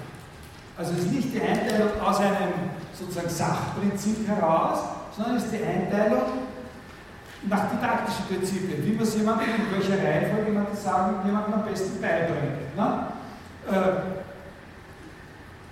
lange Zeit hat sich das ja gedeckt mit, den, äh, mit dem, was da ist als erstes die Logik gekommen, Ethik und äh, Physik. Aber zum Beispiel, also das ist natürlich nicht global verpflichtend. Das waren den europäischen Universitäten von der frühen Neuzeit bis weit ins 19. Jahrhundert, äh, so, oder sagen wir zumindest bis ins 18. Jahrhundert, äh, dass die Lehrpläne also nach Logik, Ethik, äh, Physik gegangen sind in der Philosophie. Aber wenn man sich, äh, weiß ich, noch in den, in den 90er Jahren des vergangenen, äh, des vergangenen Jahrhunderts, ich habe da in, in, in meiner, da, äh, in meiner Amtsschimmelfunktion oder Apparatschimmelfunktion der Studienorganisation äh, öfters sozusagen äh, Zulassungsanträge von Studierenden aus dem Iran von mir gehabt. Und da haben sie dann schon wirklich ganz grundlegend verschiedene Philosophie-Lehrpläne gehabt, also die sich von unseren äh, gravierend äh, unterscheiden. Da gibt es große kulturelle äh, äh, Unterschiede. Heute ist es so, dass man im Großen und Ganzen in den Lehrplänen, auch an den Universitäten in Europa, so eine Einteilung macht wie theoretische Philosophie, Ethik oder praktische Philosophie und dann gibt es immer noch irgendwas. Das heißt verschieden, das ist geschachtelt, wo der Rest reinkommt. Also oft heißt das Kulturphilosophie oder so, äh, so ähnlich. Äh, was wirklich oft seine Stellung wechselt, das am öftesten seine Stellung wechselt, wenn man das so betrachtet, diese Metaphysik und Ontologie. Was ist ein Szenario, wo jemand sozusagen aus einer sachlichen Erwägung heraus zu einer Einteilung zu kommen versucht. Da kann ich Ihnen jetzt wirklich, ich gebe Ihnen eine ganz kurze Skizze von so einem Szenario, damit Sie sehen, dass das überhaupt möglich ist. Also nicht um, um Sie davon zu überzeugen, dass das besonders sinnvoll ist oder, äh, oder äh, also, sondern nur damit Sie sehen, dass es möglich ist, dass man in der Richtung denkt, dass man versucht, äh, original und ohne Referenz auf irgendwelche Publikationen, Traditionen, Lehrpläne oder sowas zu sagen, die Philosophie müsste man eigentlich einteilen in das, das, das. Da stellt sie sich eine Situation vor, wo welche sozusagen zusammensitzen und eben, äh, weil dann alles andere schon zu fad ist, ein bisschen philosophieren wollen. Und, äh, und dann sagt der eine zum anderen, äh, äh, na, über was reden wir heute? Äh, über welches philosophische Thema und der sagt, naja, reden wir über, na, was fällt uns denn ein? Also, was weiß ich, äh, reden wir über die Lust. reden wir über die Lust.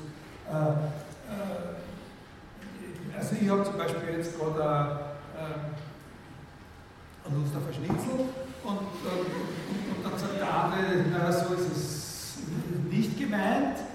Und daraufhin sagt er mit dem Schnitzel, naja, was verstehst du denn unter Lust? Äh, und, und, und, dann sagt er, naja, auf jeden Fall was anderes. Und dann sagt er, aber damit wir darüber reden können, müssen wir ein bisschen genauer sagen, was du unter Lust verstehst. Sagt er, also klar, also das Erste, was wir machen, ist, damit da überhaupt was Vernünftiges in Gang kommt, wir müssen mal klären, was die Bedeutung des Wortes Lust ist, ne? bevor wir da vernünftig diskutieren können. Also was ist denn die Bedeutung des Wortes Lust? Und sagt er, na, haben wir ein Lexikon. Sagt er, na, Lexikon braucht man nicht, weil was in Lexikon steht, das wird nicht sagen, was andere Leute sagen, die würden selber drauf kommen, was die Bedeutung des Wortes Lust ist. Und jetzt kann es sein, dass einer von den beiden auf die furchtbare Idee kommt, zu sagen, was wird denn, bevor wir noch wirklich versuchen, das zu beantworten, was wird denn überhaupt eine mögliche, vernünftige Antwort auf die Frage nach der Bedeutung des Wortes Lust? Sein. Und dann wird der andere vielleicht sagen, eigentlich, wenn wir nach der Bedeutung des Wortes Lust fragen, müssten wir ja, bevor wir da direkt losmarschieren drauf, wissen, was eine Bedeutung ist. Die Lust, die ich empfinde, kann ich da nicht zeigen. Die Lust, die es mir bereit wird, wenn der Schnitzel auf dem Tisch steht, der will ich dich nicht ganz lassen, wenn du mich vorher schon ausgelacht hast und äh, Schnitzel werde ich allein essen. Aber die Bedeutung, was ist denn von dem, was die Lust ist, die Bedeutung? Also wird der andere sagen, du hast recht, möglicherweise. Machen wir noch einmal eine Pause und fragen wir uns, bevor wir uns nach der Bedeutung des Wortes Lust fragen, müssen wir uns eigentlich konsequenterweise nach der Bedeutung des Wortes Bedeutung fragen. Das ist ein sehr wichtiger Ding. Also ich, ich gehe nicht viel weiter als das. Aber das ist so, was ist das interessant? So was ähnliches, so was ähnliches, nicht ganz genau so, aber Szenarien dieses Typs kommen bei Plato vor zum Beispiel. Was ist das Interessante daran? Das Interessante daran ist, dass man anfangen kann, wo man will. Es ist ganz egal, ob Sie über die Lust diskutieren wollten oder über Politik oder über sonst irgendwas. Ja? Äh, dass es so ausschaut, dass wenn Sie eine philosophische Diskussion in Gang bringen wollen über irgendeine Sache, über irgendeine bestimmte Sache, auf jeden Fall die Frage auftauchen wird, was die Bedeutung von dem ist, wonach Sie suchen, und auf jeden Fall die Frage auftauchen wird, was die Bedeutung von Bedeutung ist, weil wir ja wissen will, was der Unterschied ist zwischen nach der Lust zu suchen und nach der Bedeutung von Lust zu suchen. Natürlich gibt es viele, die sagen, die Bedeutung von dem und dem kannst du erst kennenlernen, wenn du eine bestimmte Erfahrung äh, und so weiter äh, gemacht hast. Aber das heißt nicht, dass die Frage nach der Bedeutung nicht eine eigene Frage wäre. Und so ein Gedankengang kann verwendet werden, um zu sagen, es muss, egal wie die Philosophie sonst eingeteilt wird, was sozusagen so ein mögliches Interessensgebiet immer sein möge, es wird auf jeden Fall einen Teil der Philosophie geben müssen, wo uns erklärt wird oder wo wir selber klären, was eine Bedeutung ist. Weil davon jede andere theoretische Nachfrage der Anstrengung abhängig ist in einem gewissen Grad. Verstehen Sie? Und jetzt ist natürlich, das ist eine sehr, sehr schwierige Situation. Äh, das ist auch eine Situation, die bei Plato schon mal direkt angesprochen wird, dass das ja nicht unbedingt das ist, was man wollte, wie man die Diskussion begonnen hat. Die, die, die, wollten ja nicht, die wollten ja darüber sprechen, äh, was ist Lust, was bedeutet Lust, und die müssen jetzt unter um, um, Umständen, müssen die aufschieben. Ne? Die müssen die Beantwortung dieser Frage aufschieben, der Gedanke legt nahe, dass man die Beantwortung aufschieben muss, so lange, bis man herausgefunden hat, was eine Bedeutung ist. Das ist aber sehr lang, weil das bis heute noch niemand wirklich so herausgefunden hat, äh, dass sozusagen alle anderen ohne weitere Diskussionen darauf aufbauen können. Die interessante Frage daher ist also, wie kann man an diesem Ursprung sozusagen, an dem eine bestimmte Frage als philosophische Frage identifiziert wird, noch andere Fragen? Kann man da sozusagen noch andere Dimensionen, die zum Beispiel sozusagen dieses ewige Aufschieben verhindern? Ja, wie verhält sich dieser Aufschub zu dem Bedürfnis nach anderen Sachen zu fragen? Wie, wie muss man das miteinander koordinieren?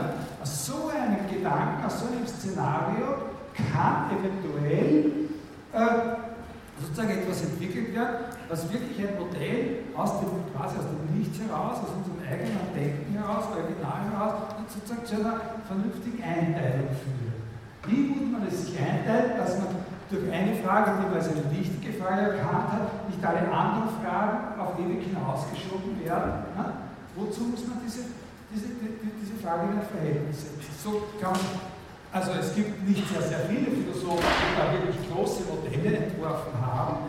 Einer, über den wir in dieser Vorlesung nur sehr wenig äh, sprechen werden, nicht besonders viel, aber der viel über genau dieses Problem nachgedacht hat, war Kant.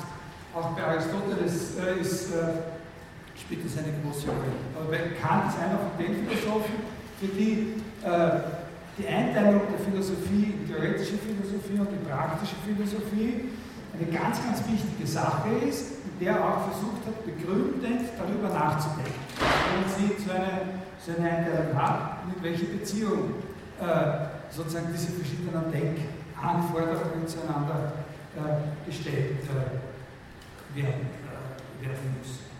Äh, das sind sehr interessante Sachen. Darüber könnte man auch ein ganzes Semester oder noch viel länger äh, reden oder nachdenken, aber wir führen das nicht zu einem Ende. Der Zweck dieser Vorlesung ist nicht äh, die ganze Zeit über verschiedene Bedeutungen des Begriffs theoretische Philosophie nachzudenken, sondern der Sinn ist Ihnen ein bisschen einen Einstieg, einen Überblick zu der Sache der theoretischen Philosophie zu geben, so wie es der Zweck des Schwimmunterrichts auch nicht ist, nur sehr lange über verschiedene Schwimmstile, Badehosen und die Verbindungsmöglichkeiten von Schwimmlehrern zu reden, sondern dass man eben schwimmen kann, ein bisschen wenigstens, über Wasser bleiben.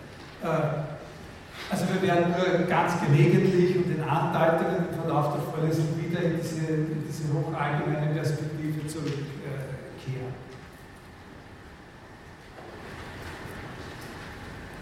Realistischerweise ist es so, es gibt ja ein gewisses Einverständnis und ein gewisses Vorverständnis davon, was theoretische Philosophie eigentlich ist. Und das schlägt sich auch auf der Ebene der Studienpläne deutlich genug nieder. Also da hat man diese praktische Philosophie, theoretische Philosophie und dann hat man noch die Bindestrich-Philosophie, wie Kulturphilosophie oder Medienphilosophie oder sowas. Aber vor allem wird dann die theoretische Philosophie nicht durch ihren Gegensatz zu diesen anderen Disziplinen, sondern durch das bestimmt, was sie selber enthält als Teile. Das ist jetzt schon sehr, sehr wichtig, weil da werde ich dann auch nächste, nächste Stunde bei dem Aristoteles sehr stark dran ansetzen, was sozusagen die innere Gliederung von theoretischer Philosophie eigentlich ist äh, oder sein kann. Jetzt sage natürlich eine Aufzählung und nicht sozusagen eine wirkliche innere Gliederung. Aber so normalerweise zählt man da dazu Logik, äh, Wissenschaftstheorie, Erkenntnistheorie, Sprachphilosophie, Metaphysik. Nicht? Das sind so die große Teildisziplinen der theoretischen Philosophie. Erkenntnistheorie, Wissenschaftstheorie, Logik, Sprachphilosophie, Metaphysik. Bitte? Ja, also Metaphysik. Innerhalb der Metaphysik unterscheidet man dann traditionell äh, oft äh, zwischen äh, als Teil noch zwischen Ontologie, Kosmologie und Theologie, also so dass man sagt, die Ontologie ist ein, ein Teil der Metaphysik, äh, aber oft werden diese also zum Beispiel bei Aristoteles ist das so, aber, aber oft werden diese Unterscheidungen dann natürlich auch anders äh, verkauft oder anders äh, gezogen und man nimmt den Begriff Metaphysik nicht mehr so sehr äh, für seine Einteilung in Anspruch, sondern sagt gleich, man hat Logik, Wissenschaftstheorie, Erkenntnistheorie, Ontologie, Sprachphilosophie, so wie Sie das gedacht haben. Und und da kommt manchmal, jetzt ist das nicht so modern, aber im Grunde eigentlich schon auch Naturphilosophie äh, dazu. Äh, das sind so tentative Bestimmungen natürlich. Weil dieses, so eine Auf, so einer Aufzählung kann man natürlich nicht beanspruchen, jetzt wirklich nur direkt Teile der Philosophie, der theoretischen Philosophie aufgezählt zu haben. Die Logik ist eine eigene Wissenschaft. Ja? Also die Logik, Logik ist eine Wissenschaft, die selbst ständig äh, sozusagen neben der Philosophie existieren äh, kann. Und vielleicht ist auch die Wissenschaftstheorie äh, so etwas, was selbstständig neben der Philosophie existieren kann. Das Wichtige ist nur umgekehrt, dass sehr zentrale Fragen der theoretischen Philosophie nur formuliert werden können, wenn man ein Verständnis von Logik hat. Und in dieser Vorlesung werde ich diesen Punkt sehr, sehr stark machen. Das ist ein Leitgedanke in der Vorlesung. Aber als Aufzählung ist das natürlich unverlässlich. Ne? Das, unverlässlich, das lässt also äh, auch eine ganze Menge äh, wie soll man sagen, Disziplinen zurück, deren, deren Zuordnung absolut äh, ungewiss ist. Zum Beispiel Ästhetik, das ist ein, so ein hervorstechender Fall, wo das eigentlich hingehört. Ich glaube, das ist eine eigene äh, eine eigene Gruppe der Bindestrich-Philosophie mit der Kulturphilosophie oder Sozialphilosophie oder so, äh, anderen Sachen, oder ist es ein Teil der theoretischen äh, Philosophie. Und natürlich ist auch die Grenze zur praktischen Philosophie durchlässig. Ja, ich, ich, ich, weiß ja nicht, was Ihnen Frau Karloff da in den, in den zwei Stunden vorher erzählt hat, hat die zwei Stunden ausgenutzt? Bitte? Ziemlich, okay. Ja, ja, bei mir machen wir jetzt keine Pause mehr. Wir, werden uns, wir überlegen uns das äh, äh, nächstes Mal. Wir werden so ein System. Wollen Sie mittendrin eine Pause machen? Wie ist denn das? Wenn die um drei aufhört, dann ist es doch eigentlich das Vernünftigste, dass man da am Anfang irgendwie eine Pause zwischen den beiden Sachen, oder? Ja, 10 Minuten früher aufgehört. Ja, bitte. Sie hat zehn Minuten früher aufgehört. Sie ist dann der Bauch früher aufgeschickt. Das wäre Aber wir müssen auch abstimmen. Wir nicht.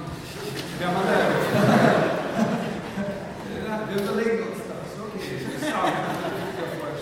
Ja, gut. Naja, kommt es Ihnen darauf an, das ist schon nicht, nicht so sinnlos, wenn man sagt, na gut, also wenn die 10 Minuten aufhören und wir fangen 10 Minuten später an, bringt das was? Ja? Okay. Gut, dann schauen wir halt, dass wir, dann versuchen wir es einmal damit, dass wir 10 Minuten später anfangen.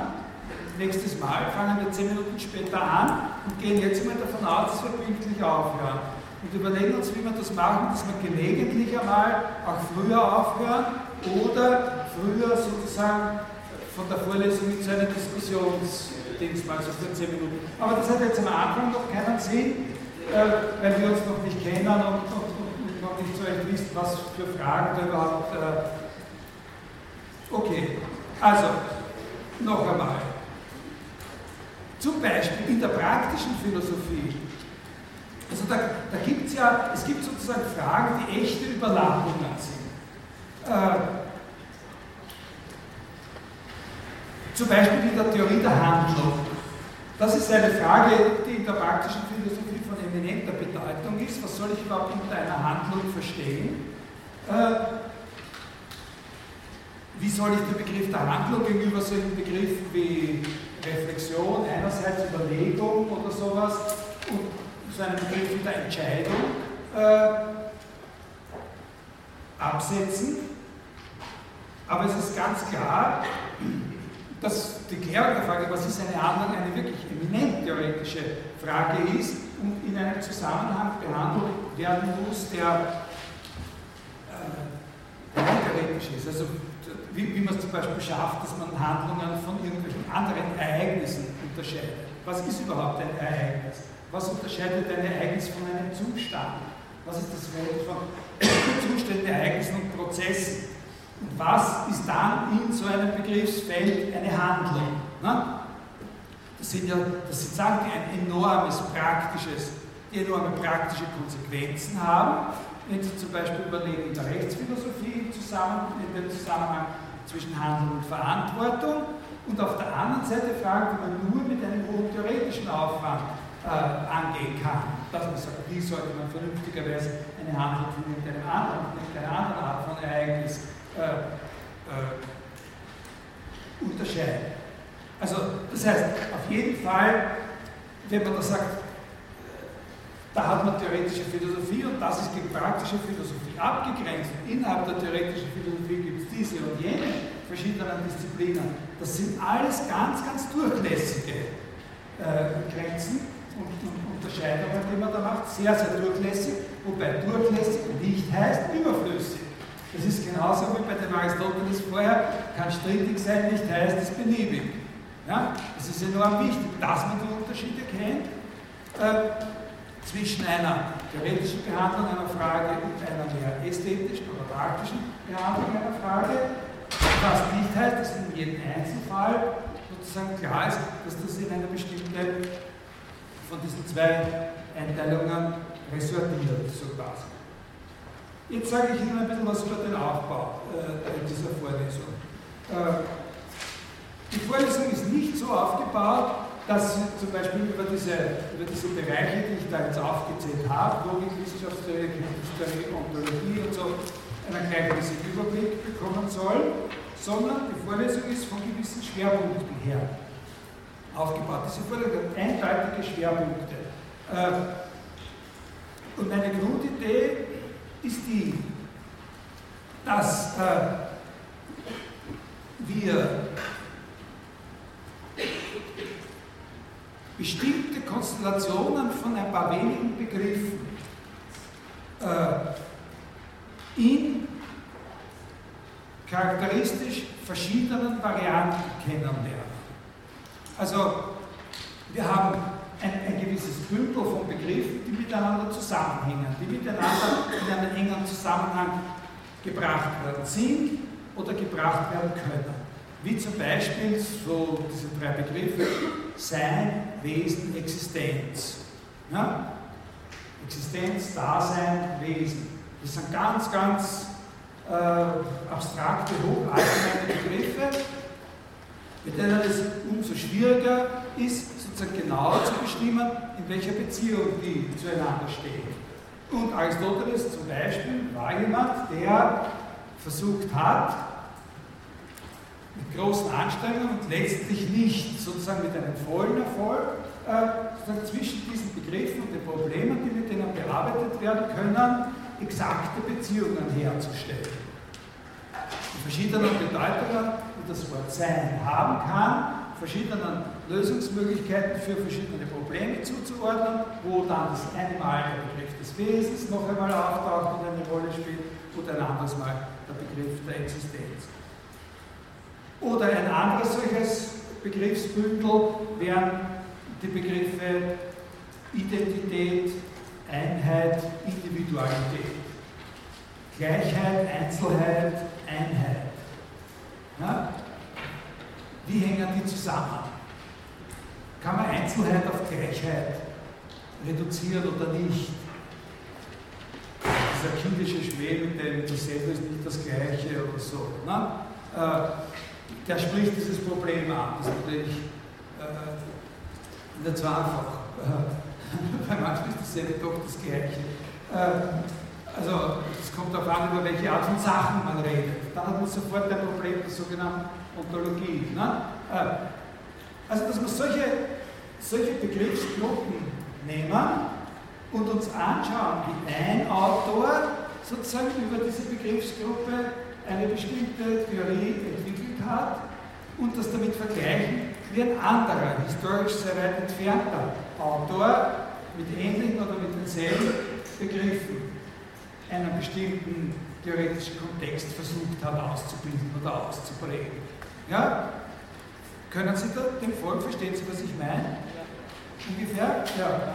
Also das ist die Idee. Und im, im Grund machen wir das, das heißt natürlich, dass da eine gewisse Auswahl gemacht wird und dass relativ genau dafür hingeschaut wird auf die Sachen, die wir, die wir da auswählen. Und im Grund ist es so, die Basis der Vorlesung ist, dass da zwei solche Konstellationen ich einander gegenüber. Äh, gewisse für uns relevante Teile der aristotelischen Philosophie, das behandeln wir, das, haben Sie, das können Sie ja da auch sehen in diesem äh, äh,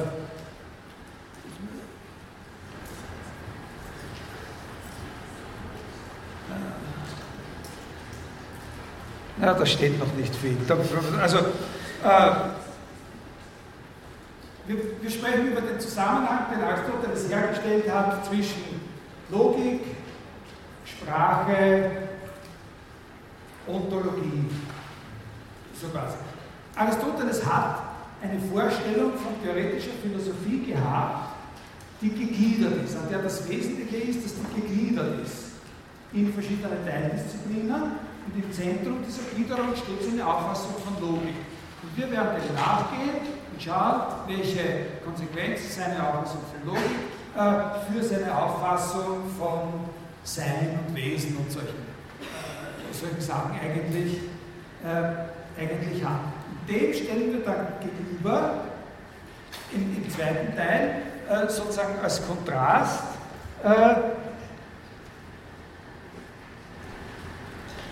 eine Konzeption äh, von, des Zusammenhangs von Logik, Sprache und Ontologie, die sozusagen mit ihren wesentlichen Impulsen auf den deutschen Mathematiker und Philosophen Gottlob Frege äh, zurückgegangen ist, wo wir uns aber in diesem Semester ein bisschen mehr auf, auf Bertrand Russell äh, konzentrieren werden und dann auch noch auf den amerikanischen Philosophen, vor allem in der zweiten Hälfte des 20. Jahrhunderts, Willard Van Quine äh, zu sprechen kommen werden. Das sind zwei äh, philosophische Konzeptionen, von denen man zeigen kann, dass ihre Unterschiede vor allem darauf zurückgehen, dass sie zwei verschiedene Vorstellungen von Logik haben. die man aber gut gegeneinander pointiert hat.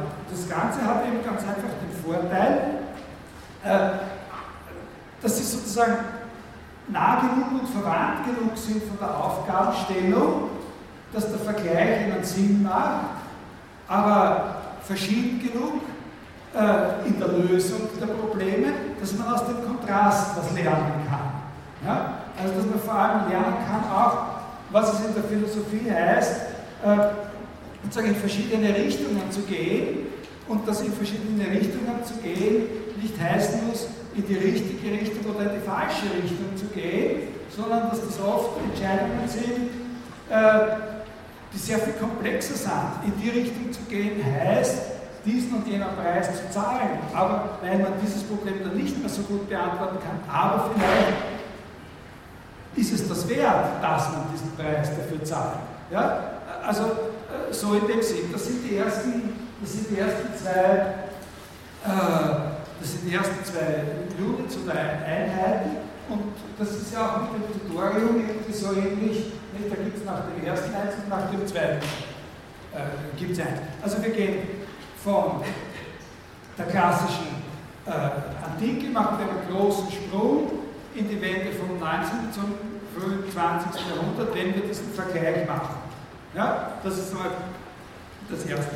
Dann werden wir feststellen, dass wir in diesen ganzen Überlegungen etwas überhaupt nicht behandelt haben oder einer bestimmten Fragestellung gar nicht begegnet sind, die in der heutigen theoretischen Philosophie vielleicht die aller, allerwichtigste ist, nämlich dem, was man die Frage nach der Erkenntnis nennt. Ja, Erkenntnistheorie. Dazu werden wir von diesem eventuell von diesem zweiten Aufsatz von Larsen, der da steht, Literatur man Knowledge by Acquaintance oder so, da werden wir uns vielleicht einen bestimmten Ausgangspunkt äh, suchen, um historisch einen großen Schritt äh, äh, zurückzukommen und äh, über die äh, äh, klassische neuzeitliche Philosophie, äh, vor allem Kant und ein bisschen was über Descartes zu sagen und wie sich dort sozusagen die ganze Auffassung von Philosophie an diesem Problem der Erkenntnis zu orientieren begonnen hat. Also wir gehen so vorher auf und dann gehen wir wieder ein Stück zurück und nehmen ein Stück zurück sozusagen diese Frage nach der Erkenntnis äh, neu, äh, neu auf. Um dann, und jetzt schaue ich da, jetzt schaue ich da, ja, und dann hängen wir noch was dran. Ich, ich, ich habe mir das ein bisschen anders vorgestellt, ich habe doch einen Termin mehr gerechnet. Und dann hängen wir noch was dran über relativ aktuelle über aktuelle Diskussionen in diesem Bereich Erkenntnistheorie und Theorie des Wissens.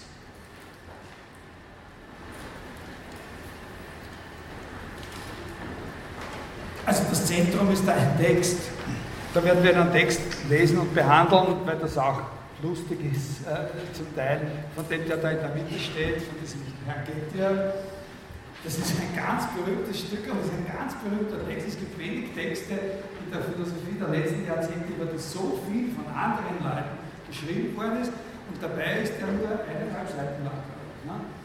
Äh, also das ist ein ganz kurzes Ding. Das ist in der Philosophie sehr selten. Das einer mit einem, und sonst ist auch nichts wirklich berühmt geworden von diesem Gettier. Ne? Äh, das ist in der Philosophie sehr, sehr selten. In der Mathematik kann man sich das schon vorstellen, dass einer auf irgendwas draufkommt, schreibt auf die Straße auf dann hat sich die Welt verändert. Aber in der Philosophie ist das im Allgemeinen nicht so. Aber dieser Herr Gettier hat etwas geschrieben, das ist eine eineinhalb Seiten lang und hat die Philosophen in Aufregung äh, versetzt. Und das, was er da geschrieben hat, ist in Wirklichkeit auch gar nicht, weiß ich was für ein theoretischer Wurf oder Entwurf, das ist einfach die Idee für eine bestimmte Art von Beispiel, Szenarien, Gedankenexperimente oder so, die aber sehr interessant sind eine Art von Gedankenexperimenten, die, könnte man sagen, den Begriff des Wissens auf eine schwere Probe stellen. Also es gibt auch in der Philosophie sowas wie Experimente, die macht man halt dann nicht mit irgendwelchen Substanzen oder, äh, äh, oder chemischen Verbindungen oder sowas, sondern mit Begriffen. Das sind Gedankenexperimente, aber der geht ja, das ist ein bisschen sowas in der Art. Ich hätte Ihnen dann auch ganz gerne noch etwas fragen können am Schluss über, über moderne Metaphysik oder so, aber ich fürchte, das wird sich nicht, äh, nicht ausgehen.